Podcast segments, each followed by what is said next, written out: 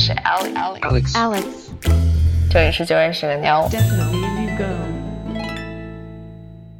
大家好，欢迎收听九月十九妞的播客。本期是二零二三年八月的国际月经简报播客版，欢迎收听。呃，先通知一下那个听众朋友们，我们的视频号回来了，就大家还是去 Alex 绝对是个妞这个号去看视频版的国际月经简报，相信你们应该也发现了吧？嗯，现场在座的有三位主播，我是 Alex，我是小乔，我是巧。哎呀，好巧，今天月经简报也是三条消息。我们先聊聊二零二三年的女足世界杯。哎，七月份开始比的吧？七月比到了八月。我在北京的时候看了几场比赛，然后后来到法国去之后就 忙于吵架，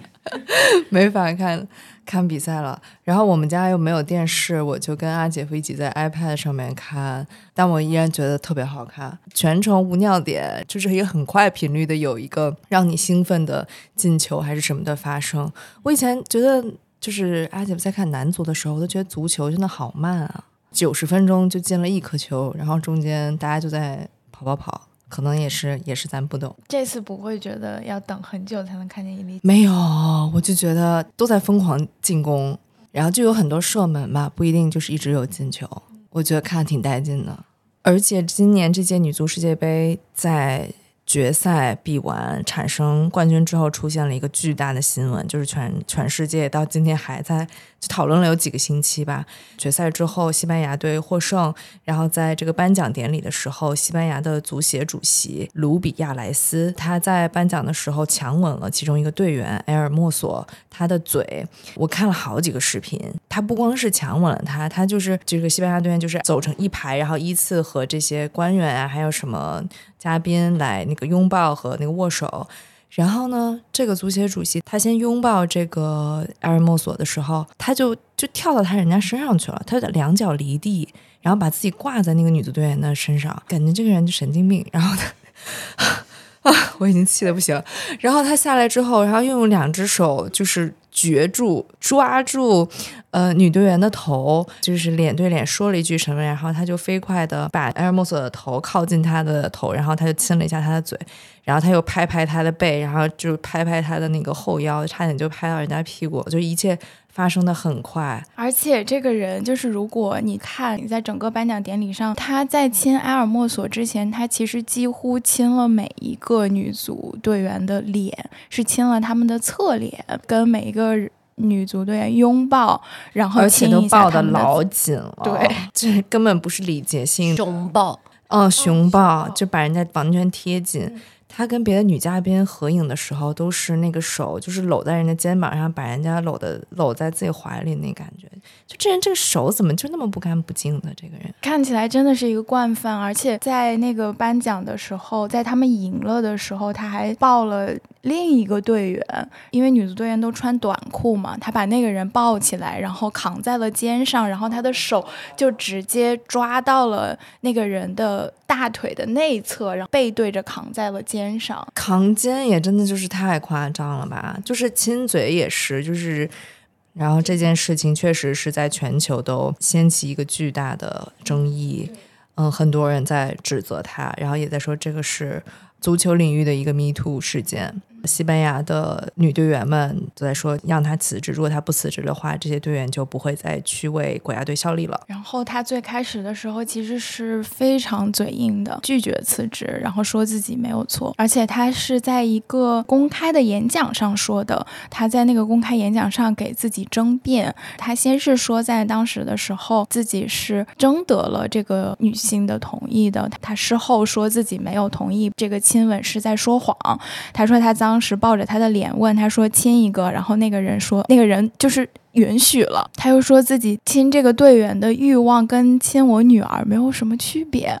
我想请问他女儿，如果真的是这样的话，他女儿也不一定想要被他亲吧？这样，而且我觉得很离谱，就是你能从他这个狡辩当中都能看出来，在这样一个涉及到双方的行为当中，他依然觉得自己在想什么是可以决定这件事情的性质的，他就会觉得，如果我是出于一个亲吻女儿的欲望而亲吻吻了另一个许，对我是一颗单纯的心，那么这个就不能被算作性骚扰。但其实你出于一个亲什么的目的真的不重要，重要的在于你在亲别人，然后这个行动要取得别人的同意。性骚扰的定义就是那个对方呃被亲吻或者是被被触摸的人，他觉得不舒服，他觉得不喜欢，觉得自己不受尊重了，那他就去定义这个就是个性骚扰的行为。这个足协主席也在这件事情发生了将近三个星期，九月十二号之后，他才。辞职，他说的好像就是就是你们都在说我，我的工作也进展不了了，那我能怎么办呢？我辞职吧。他在辞职声明里面就是写的自己像一个受害者，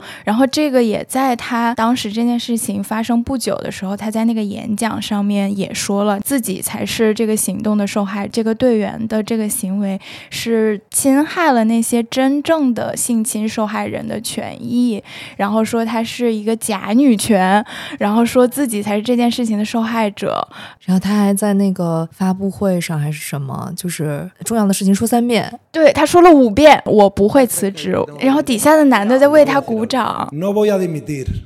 no voy a dimitir, no voy a dimitir, no voy a dimitir。而且我觉得这个他把自己当成父亲，在这种这个是一件非常恶心的事情，就是。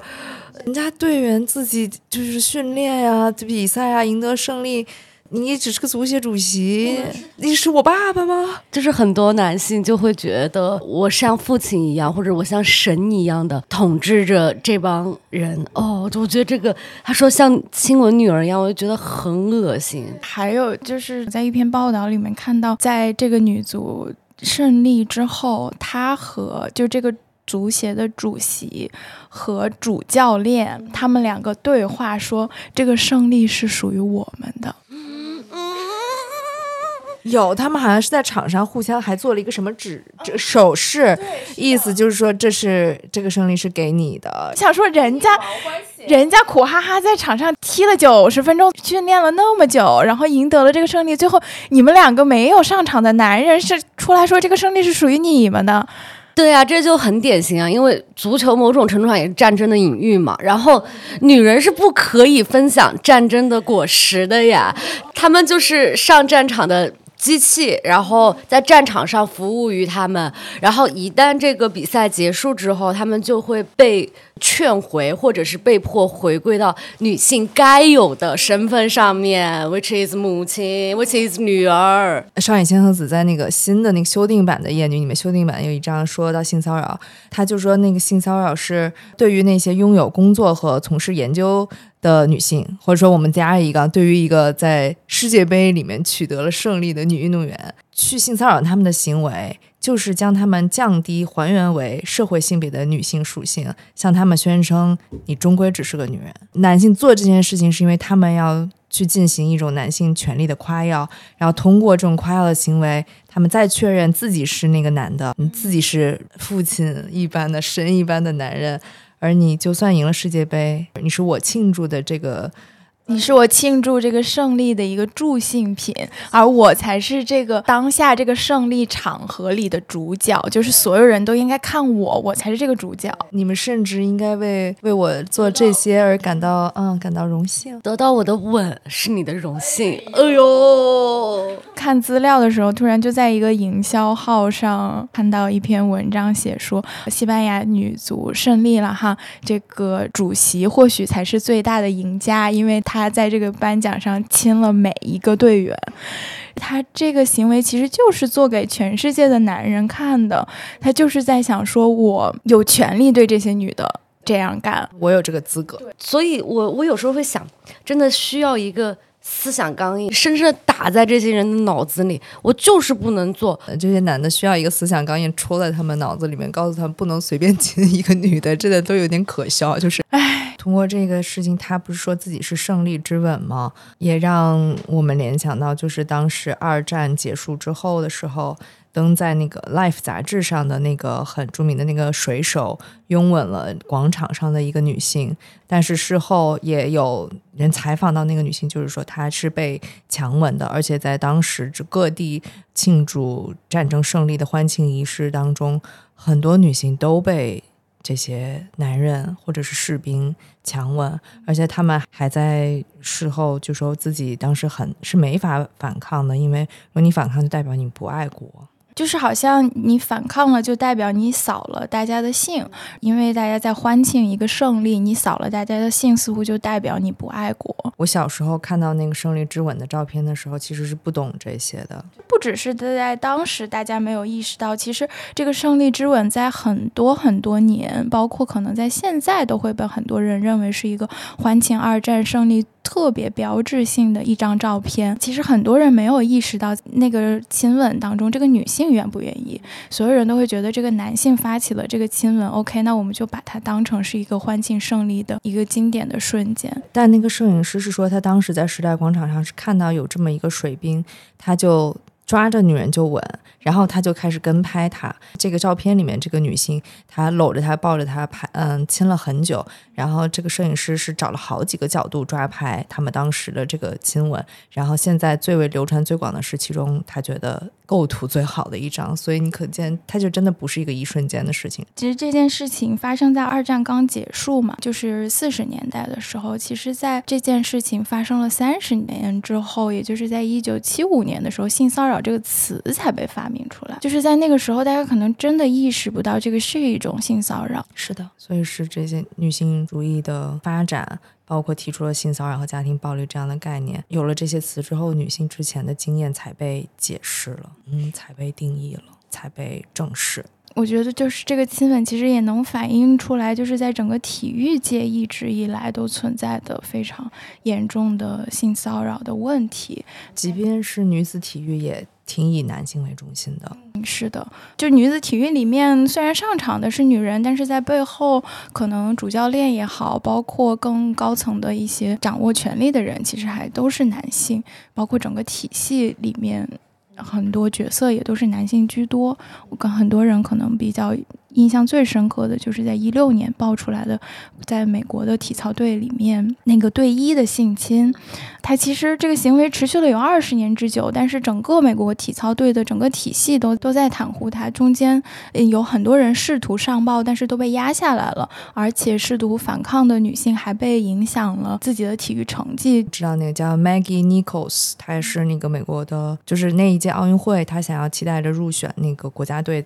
嗯，去比奥运。会，然后美国应该是有有一个公开选拔的一个比赛，然后在那次选了前五名。其实他实力很强，但是他在那之前举报了这个队医，然后举报到美国女子体操队的 CEO 那里，他那次就就说你的比赛成绩是第六名，正好你就进不了那个。国家队，然后最后这件事情还是当地的一个小报先爆出来的，后面就是嗯美国的各大报纸先披露出来，最后才是一个才展开调查。在二零年的时候，奈飞发了一个这件事情的一个纪录片，推荐大家去观看，叫《吹哨人》。纪录片里面，它其实有播放在审讯当庭的时候，有很多人都站出来指控他，有一百二十多个人。讲述出了自己的经历，然后我觉得那个场景非常震撼。我当时看那个纪录片的时候都看哭了。我记得那个纪录片里面还在说，这些女孩子都觉得就是性侵犯他们的那个队医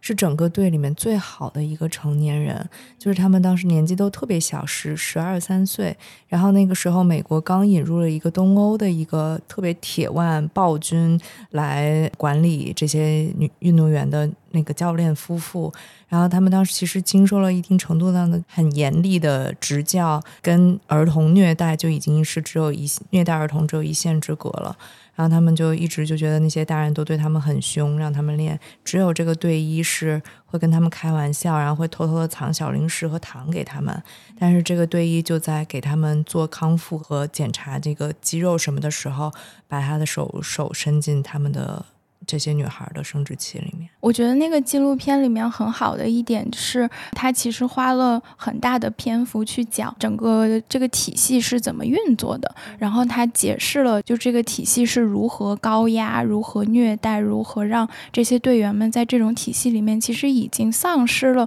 很多很基本的判断，他们要非常非常辛苦的训练，然后他们的教练可能对待他们也是非常的霸权跟高压，在这。这种状态下，嗯，有一些性别歧视或者是性侵犯很容易被认为是合理的，以及他们也会分辨不清这到底是一就是自己应该经受的，还是说自己应该站出来反抗的，就他们已经丧失了说不的能力了，我觉得是。所以这个权力结构就是极其不对称的。那那个掌握了最高权力的人，他就是很有可能去进行对于下位者的骚扰和虐待的。包括像西班牙，其实之前也发生过这样的事情，就是他们在去年的时候就有十五个女足队员就上报了当时的主教练，就是存在一些性别歧视，以及其实也有其他的问题，包括训练上的不合理的问题。还是有十五个队员就是联名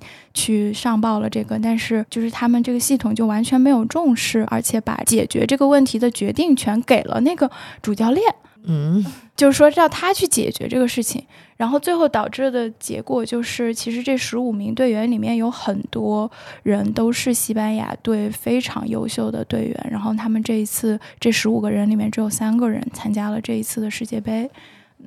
好，那我们再说说今年二零二三年女足世界杯其他的给我们带来的感受吧。还有一些破纪录的，就是今年女足世界杯的参加的球队也比上一届更多了。世界杯官方有解释一下这个原因，然后他们就说是因为就是现在在这，尤其是最近几年，然后这个女足运动其实发展的越来越好，尤其是像欧洲一些国家，嗯，所以就造成就是在上一届，也就是一九年的是法国世界杯。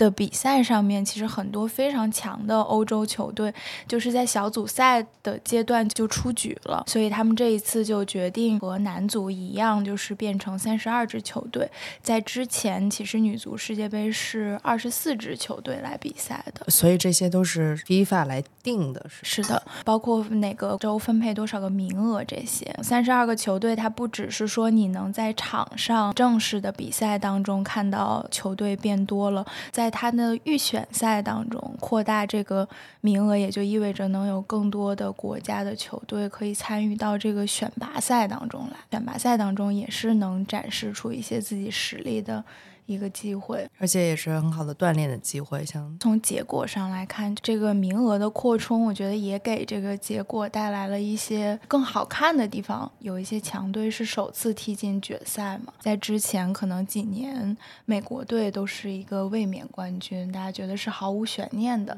但在今年，其实美国队在十六强的时候就出现了。就是我觉得这个其实不只是一个数字的扩充，其实能从这个最终比赛。的结果包括进入决赛圈的球队的数量，以及这种戏剧性上面可以看出来，就是数量的扩充，其实也给这个比赛带来了，我觉得是更多元的参与的机会，给了更多球员表现、更多球队表现的机会。然后我们也都知道，就是这个足球比赛场上，它就是有很多巧合，有很多戏剧性的东西。这个数量的增加，其实能给比赛的。嗯，好看的程度带就是增加很多吧。我们就是美国队，不是一直以来在那个女足上面都是很霸主的地位嘛？呃，现在就是欧洲逐渐强起来之后，呃，美国就不再是一个永远都能赢的状态了。然后这次美国队有一个特别明星的球员，就是 Megan Rapinoe，是他们的队长，就是粉红色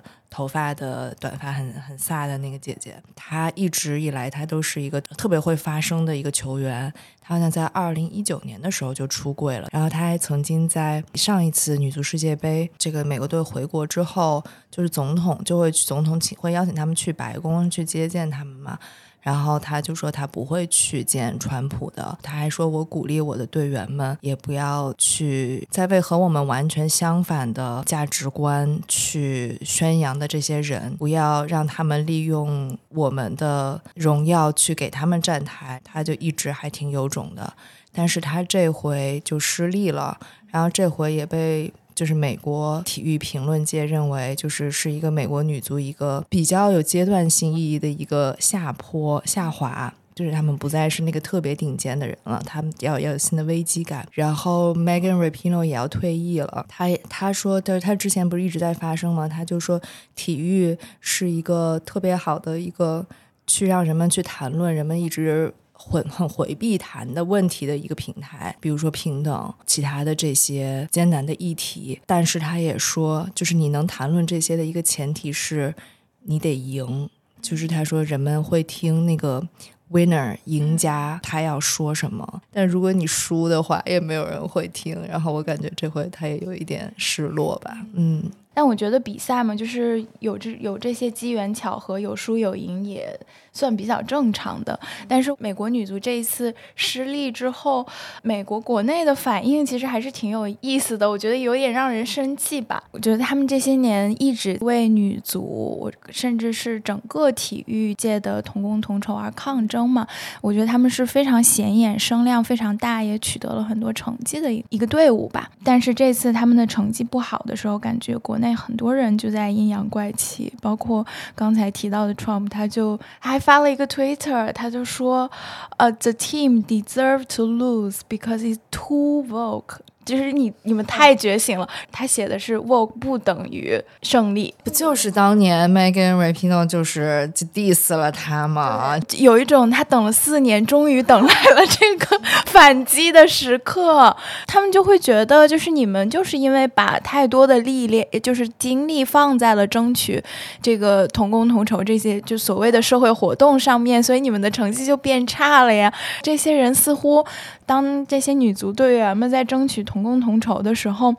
他们可能觉得无法反驳，人家说的太有道理，无法反驳。但然后人家成绩又很好，然后他们就在等着他失败的这一刻来阴阳怪气。我觉得这个也是看得我挺生气的，就是他们把这些呃运动员当成机器，就是某种程度上他也不需要决心，他只需要赢就好了，他他的个人意志都不重要。我觉得还有一点是，他会觉得，就是只有你是世界第一的时候，似乎你才有资格去争取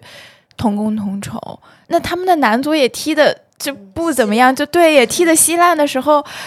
他们就不需要这样被要求了。这个也是女性在争取自己权益的时候，一个是一个挺典型的一个现象的，就是你要超出平均水平的异常的好，好到让任何人闭嘴的时候，似乎你才有权利为自己争取些什么。生气，反正国际月经简报还是会继续报道那些不是世界第一的，但是仍然在发生的女性的声音的。嗯嗯，然后我还收到就是 Nike 寄给我的一双女足的鞋，钉子的那种球鞋，好好看啊，就很精美哎，因为它就是那种很贴脚型的，很轻薄的，它的颜色又是一种闪亮，然后有一点清透的，就觉得这是水晶鞋吗？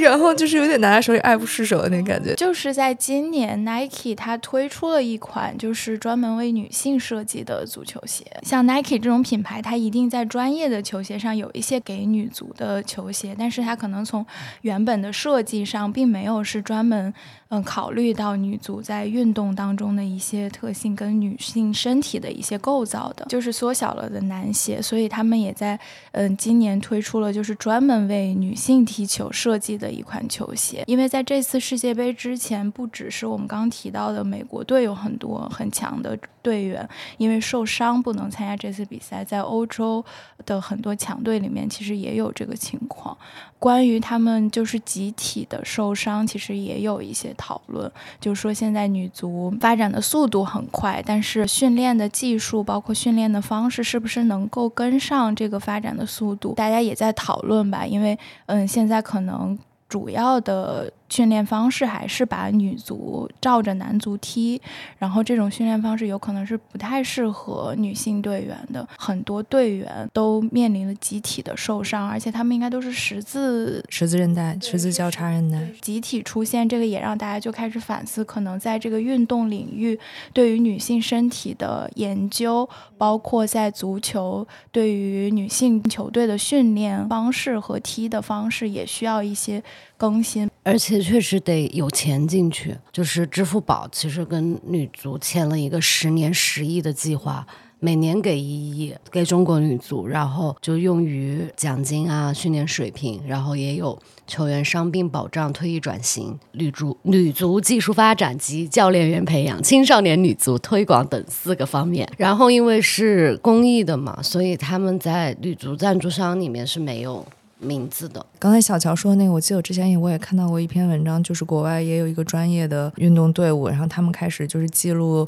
这些女运动员的生理周期，呃，然后根据生理周期看他们的身体水平，然后再去调试他们的训练计划。就当然就是我们普通人，我们可能。无法达到那种那种精准的程度来定制自己，比如说一个月我要干什么。但是对于运动员来说，这可能他的身体激素水平的变化是会有很大的影响的。因为我也有伤病，然后我在孕期和在其他时候，我也感觉到，因为雌激素什么水平的不同，就会影响我的柔韧性和我的那个髋关节的润滑度还是活动度什么的。刚才说那个女性，呃，前叉韧带和膝盖的问题，已经研究证明了，女性在就是膝盖特别容易出现这样的伤病。我觉得再拉再稍微把这个话题嗯拉远一点，就是对于人的身体，包括在运动上表现的研究，都是从针对运动员的研究上发展出来的。像如果大家把所有的钱和精力都投入在对男子体育健康的研究上的话，其实对于女子运动的研究就会变得非常少，整体的影响到对于其他女性，而不只是专业运动员的运动表现和运动研究上。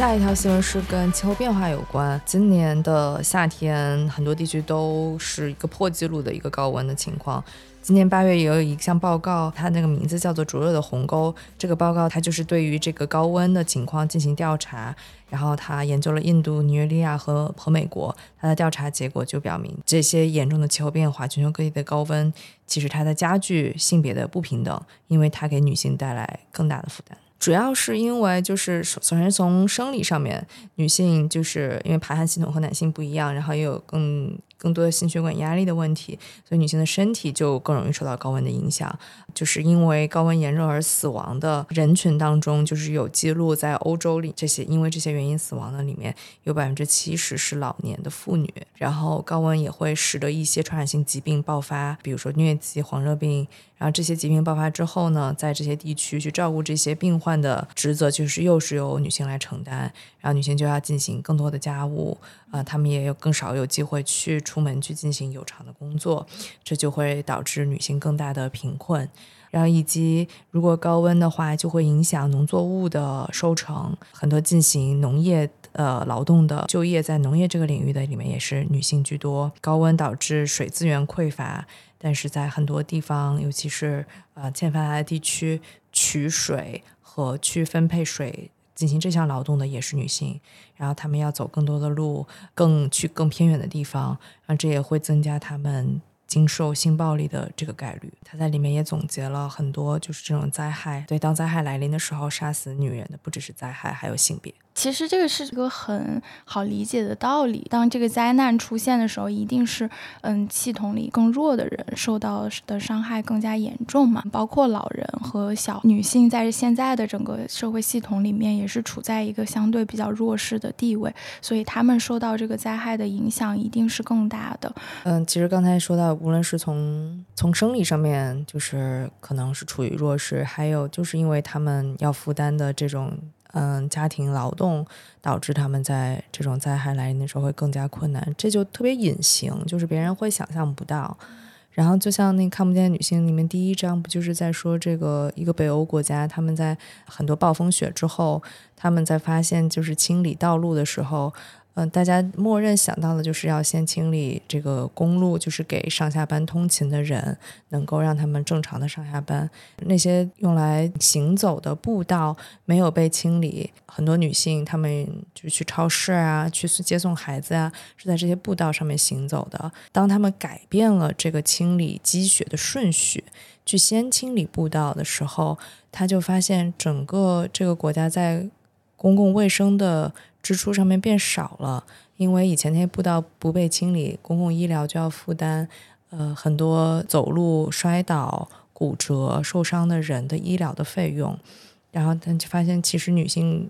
走的这些小路，比上班族开车要走的大路更需要先被清理。在灾后的应对，包括在嗯，你从什么角度去看待这个灾难的时候，都产生了很多影响吧。像我们看到的这篇报告，其实它就是从性别的角度去看这个高温的灾难如何影响了嗯不同性别的人，以及这个后果带来了什么样的差异。其实很多关于灾难的这种经济损失的统计里面都不会分性别去讨论的。比如他们不把无偿劳动算在经济损失的这个当中的时候，他们就是会会更轻视这个灾难带来的后果，因为他在这个报告里面就说，如果女性付出的这种无偿的劳动算到这个经济损失里面的话，就是高温给女性造成的损失会增加百分之二百六，给男性只增加了百分之七十六的经济损失。女性增加的这部分百分之二百六的损失里面，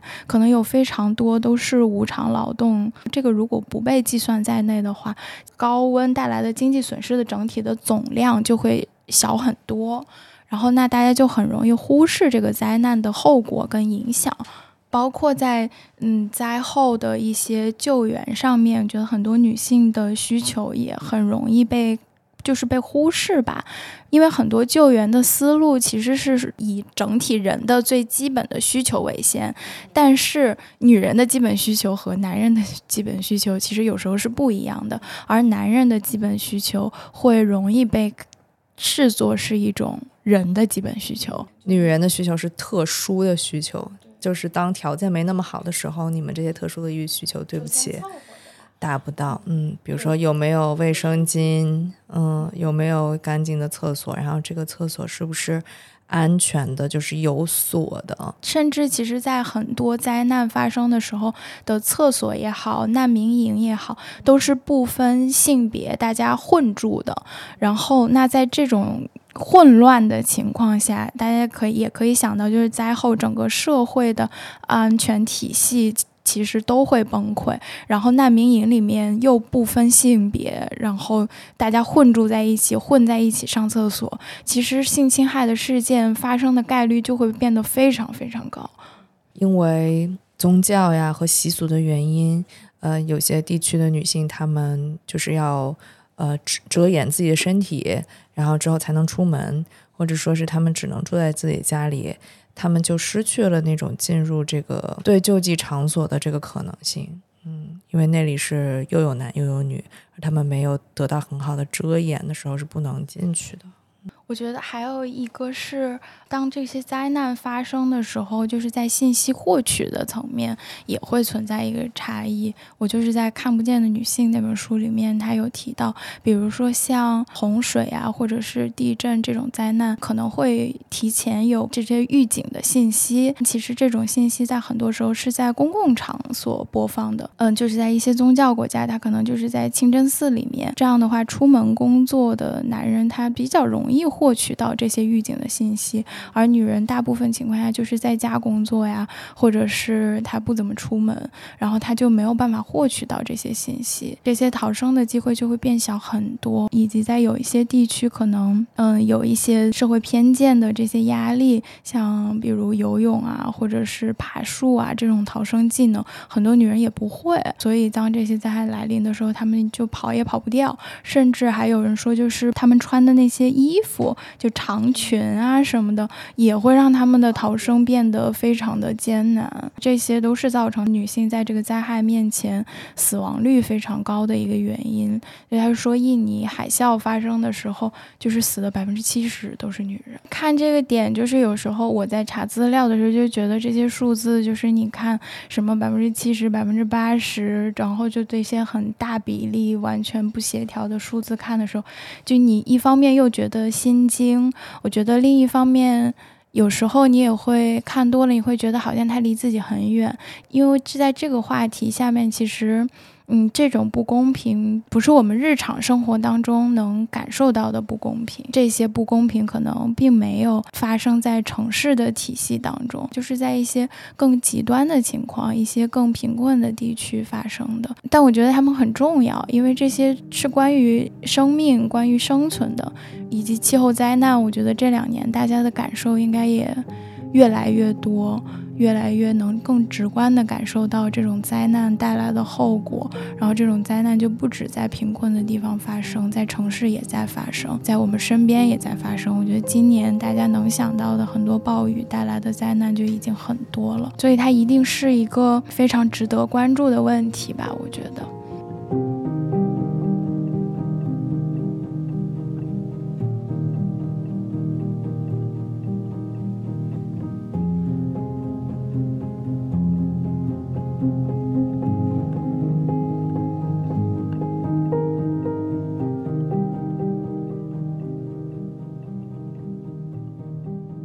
下一条消息来自印度。二零二四年八月份的时候，印度最高法院它发布了一个消除性别刻板印象的手册。它在这里面指出了一些嗯词语是在法律领域，比如说起诉书、判决书当中使用的词语是有性别歧视的，它可以替换成什么样的词语？然后这个手册还挺有意思的，我觉得从里面我都有挺多启发。它除了说这个，比如说要用性工作者替代妓女。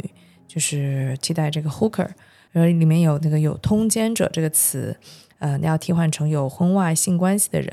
比如说还有什么情妇这样的词，要替换成就是有婚婚外性关系的女性，应该把职业女性这个词替换成只是女性。这个有点让我想到哦，看不见的女性里面说，你虽然就是称为一些女性为职业女性，但其实没有不工作的女性，只有劳动了还不获得报酬的女性。还提到说要把这种暴露性的衣着改为衣服，衣服就是衣服，你不要给它下一个评价。还有家庭主妇这个词，就是 housewife 应该换成 homemaker。我就在想，就是这个怎么翻译？homemaker 就是我查了一些人，就叫主持家庭事务的人，或者持家者，或者是料理家务者。这些生疏的词语在汉语里面，生疏的词语代表。简简中没有这个词，没有 homemaker 这个词，有有家庭主妇和家庭妇男，都带着一种评价在里面。这个手册里面后面也有很有意思的一点，就是解释了就是一个刻板印象的词背后代表着什么，然后以及我们如果替换它，然后意味着什么。就我们可以把这个手册的链接放在 show notes 里面，它是一个英文的手册。我觉得还挺适合对这个感兴趣的人去自我检查日常的话语里面使用这种带有歧视性的词语，或者还有没有存在它里面说的一些刻板印象的偏见。然后，它这个指导手册其实是由印度的最高法院来发布的，他们就是指导的领域其实就是在法庭这些起诉书和判决书当中。制定法律的时候使用什么样的语言？嗯，是的，他们在这个手册的前言里面，然后这个印度最高法院的大法官就写了一个，我觉得那个前言也写得非常好，他就解释了对于词语的使用是怎么深入的影响到法律系统的运作的。然后他就说，如果在起诉书或者是判决书当中，你都使用了这些带有性别歧视的词语的时候，这种非常固有的社会偏见就很容易带到法官。的判决当中来。因为虽然我们说法律条文似乎看起来是客观的，但其实参与这个系统的都是人，人都是主观的。然后人如何使用一个法律条文，如何运用一个法律条文，一定是会受到一些主观的影响的。我也看到前言里面写了一段话，就说在法律的这个语境之下，词语是非常至关重要的。就是你使用什么样的语言，你传达的是你的价值观，不光是你对于呃法律的价值观，也是对于社会的价值观。而当你是个法律制定者，你用某一种语言在制定法律的时候，你也在把这种价值观传达给整个社会。然后我们这个月在看资料的时候，还看到和《消除性别刻板印象手册》有点呼应的一条消息，就是在这个月，美国的全国妇女组织他们有一个会议，然后在这个会议上就有人，其实他们是想商讨有没有更好的方式去。替换掉 sex work 这个词，因为他们越来越发现 sex work 这个词在使用当中存在的一些问题。其实最开始的时候，大家提倡用 sex work 替换掉嗯 prostitute 就是妓女这个词的时候，目的其实就是消除掉一些大家针对这个职业的人存在的一些道德上的批判和一些刻板的印象、一些污名化。嗯，当大家普遍的在使用这个词，包括媒体的报道当中也在使用这个词的时候，他们就发现了一些。新的问题，因为在这个词的构成里面有“工作”这个词嘛，性工作这个词，或者是性工作者，这样大家就非常容易把这个性交易里面这个提供性服务的这个这一方的人和我们普通的就是劳动者联系在一起，这个联系就容易造成一种错觉，就好像他和普通的劳动者是一样的，这只是一份工作，然后他自愿参与到这个工作里面，看起来是非常有主体性的一。一个选择，然后，但其实大家也都知道，在这个交易体系里面，处于最弱势状态的，其实就是提供性服务的这个人，在这个里面有嫖客，有劳保。就是他们会很容易受到剥削，而且很多人从事这份工作，其实有的是因为人口贩卖呀这种原因，也有的是因为非常结构性的一些贫困，他没有办法，他想要赚钱，他只能从这个途径。他在里面遭受到的那些性的暴力，也没有人给他保障。然后他不从事这份工作了之后，他也没有其他的工作可以做，所以他其实既不是一种像普通工作一样自主选择的工作，也是一个无法。离开的工作，然后他在从事这个工作之后所承担的整个社会给他的污名化，也和普通的劳动是不一样的。使用“性工作”这个词，就是很容易掩盖掉这些已经存在的这些不公平的一面。然后，包括去消费的人，也很容易觉得自己就是一个普通的消费者。就嫖客很容易用这个词去给自己。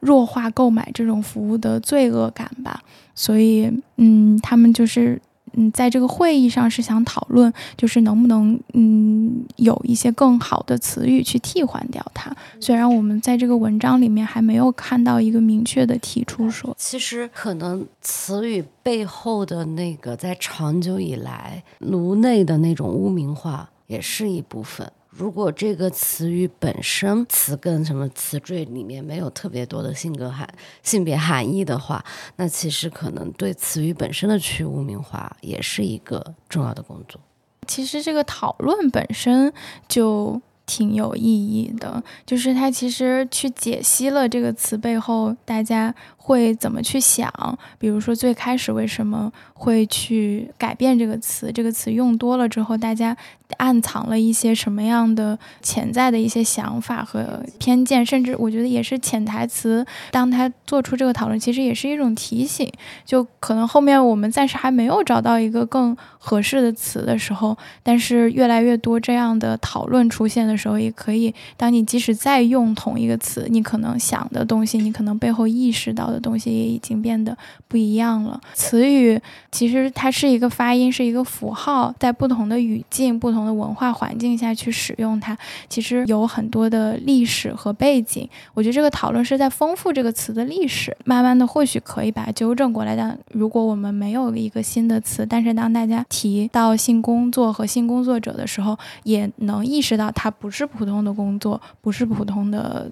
交易。这当然我想到，其实我们刚才说的那个，就中文在说是性工作的时候用使用什么样的词。但我觉得日常语境里面会有一个词，就是“小姐”，感觉“小姐”是更通用的对于卖淫者或者性工作者的称呼。有一本书叫《我在现场》，就是一个那个性社会学的黄莹莹和潘绥铭在，就是他们做了很多性性社会学的研究，然后我就通翻全书，我觉得他们在里面对这些呃卖淫者称呼为什么，大部分写的还是小姐。然后潘绥铭有一段话说，他说。他说：“既然我们给了女性的妓女卖淫者一个比较中立的、不带批判色彩的称呼是打引号的性工作者，他说，那我也要对这些男性给他们一个中立的称呼，就不称为嫖客，而他潘绥铭称那些男性为男客。我理解他可能是，也许是一种工作方法吧，因为他想要研究这些嫖娼人士，也能理解他在这个学术的语境下给一个中立的称呼，但我还。”是觉我们从情感上面不太愿意，是这样，就是嗯，嫖客就是嫖客。有一本书叫《语言与社会性别导论》，然后这个书是玛丽·塔尔伯特写的，然后他其实在书里就说语言是男性创造的，所以其实我觉得我们很值得去鼓励。去反思我们生活中日常使用的语言，哪一些是有性别偏见的？其实有几个我们可以去思考的地方。就一个是术语不对称的，司机、球员就是司机和球员，但是大家好像默认要说女司机、女球员，职位或者是在呃职业上面加上一个女字，这就是一个性别不对称的表现。那它可能就会存在一些潜在的默认，这个行业是没有女女性的。嗯，或者女性在这个行业里是一个稀有的存在。是的。第二个呢，就是我们可以去，他有提到啊，就是如果我们在那有没有就是针对男性有这些词啊？其实就是好像只有男护士、男妓，然后其他的好像就没有，所以暗含了一种社会默许女人应该出现在什么位置。然后，如果我们在使用这些语言的时候，其实我们也在去强化。其实还有一些他列举到一些词，就是在女性主义发展嗯过程当中，然后一些新提出来的词，比如说在英文语境里面，mothering 这个词被替换为 parenting，会要求男性来加入到整个哺育的环节里面。我觉得这些都还是蛮有意思的。这些语言我们去反思，它其实就是起到一个。警觉的作用，提醒我们有这些不公的存在，然后我们改变语言的方式，可能可以促进一种觉醒的发生。上野千鹤子老师提眼女就是一个非常好的例子，就是它非常精准的概括了一种现象，然后能够让以前我们无法形容的那些呃性别偏见。歧视的地方被这个词去概括和归纳，然后它成为了一种新的社会文化，不是厌女成为了一种新的社会文化，而是我们能去使用厌厌女去点出那些不对的地方，它成为了一种新的社会文化。我觉得这个这词语就非常有有意义，嗯。我觉得，包括像我们前面提到性骚扰这个词的存在，因为这个词其实是在七十年代才被发明出发明出来的，然后后面用到了判决和报道当中。就虽然性骚扰这个词在七十年代才被发明出来，但性骚扰这个事情 肯定不是从七十年代才有的。我觉得就是因为有了这个词，然后女性在这这些事情当中那种不舒服的、不爽的感觉，那种被侵犯的感觉，才能够更被精准的。描述出来，在以前你可能要讲一大段，甚至一整篇文章，然后才能把。自己这个不舒服以及背后这种不公平的感觉，才把它讲述出来。但是当这个词发明的时候，我们只用讲一个词，大家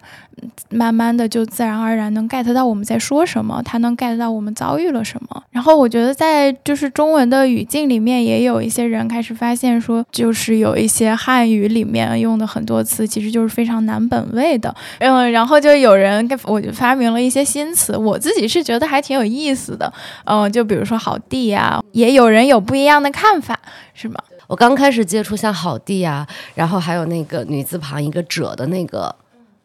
姐妹这些词的时候，我其实呃内内心是稍微有一点抵触的。我会觉得这些词其实它有非常大的解释成本，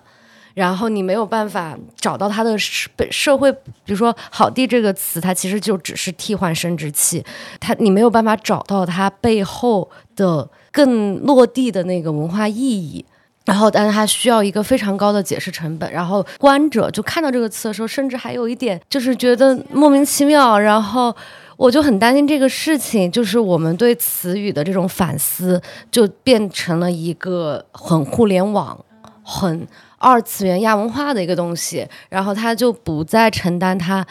本应该承担的大众传播的功能。然后就变成一个圈地自萌的东西。看到这个事情的时候，我就有点不是特别能接受。但是你也经历其他的小众文化的圈子里面，使用自己专属的那种只有自己人能懂的那种词汇。对黑化好像是一个社群内部的一个连接，就是我跟你认认证，就是我们是一头的那样的感觉。是的，但是我就觉得女权不是。小众文化就女性主义不是小众文化，就我觉得它是一个非常脚踏实地的事情，它跟这个世界上最真实的那些处境，然后那些。困难、不公平的事情相关，然后你如果把它变成一种圈层里的东西，我不知道为什么我不是特别接受这件事情。当然，我觉得女性同盟，大家大家一起啊，有一个社群是很好的事情，但是我不是特别接受，就是我们在这个社群里面自嗨，所以就是对这些词的使用，我还是有警惕的。我应该现阶段不会去主动使用它们，但是我觉得这也是一个现象了，就是大家知道从语言这个角度去反思，去创造新的语言，我觉得是是很好的事情。嗯，至少我没有这个能力去创造出“艳女”这样的词，所以我也没有。我是觉得它它作为一个提醒存在吧，就这种思想的发展当中，肯定会有很多很多的词被创造出来。它是一个会经过就是时间筛选的一个东西。那创造一种新语言其实是很难的事情。嗯，我有一个朋友是一个非常有语言洁癖的人，然后他就是拒绝说一切带生殖器的词，然后他从拒绝说一切带生殖。生殖器的词之后，他开始拒绝去骂别人，然后真诚的夸奖别人。我觉得这样也很好。所以，我我现在我我前两天去去音乐节的时候，我我觉得我呃有点进步的就是全场都在喊着牛，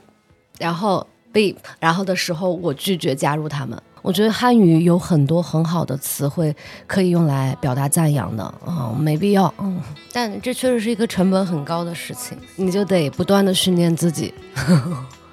去更精准的表达。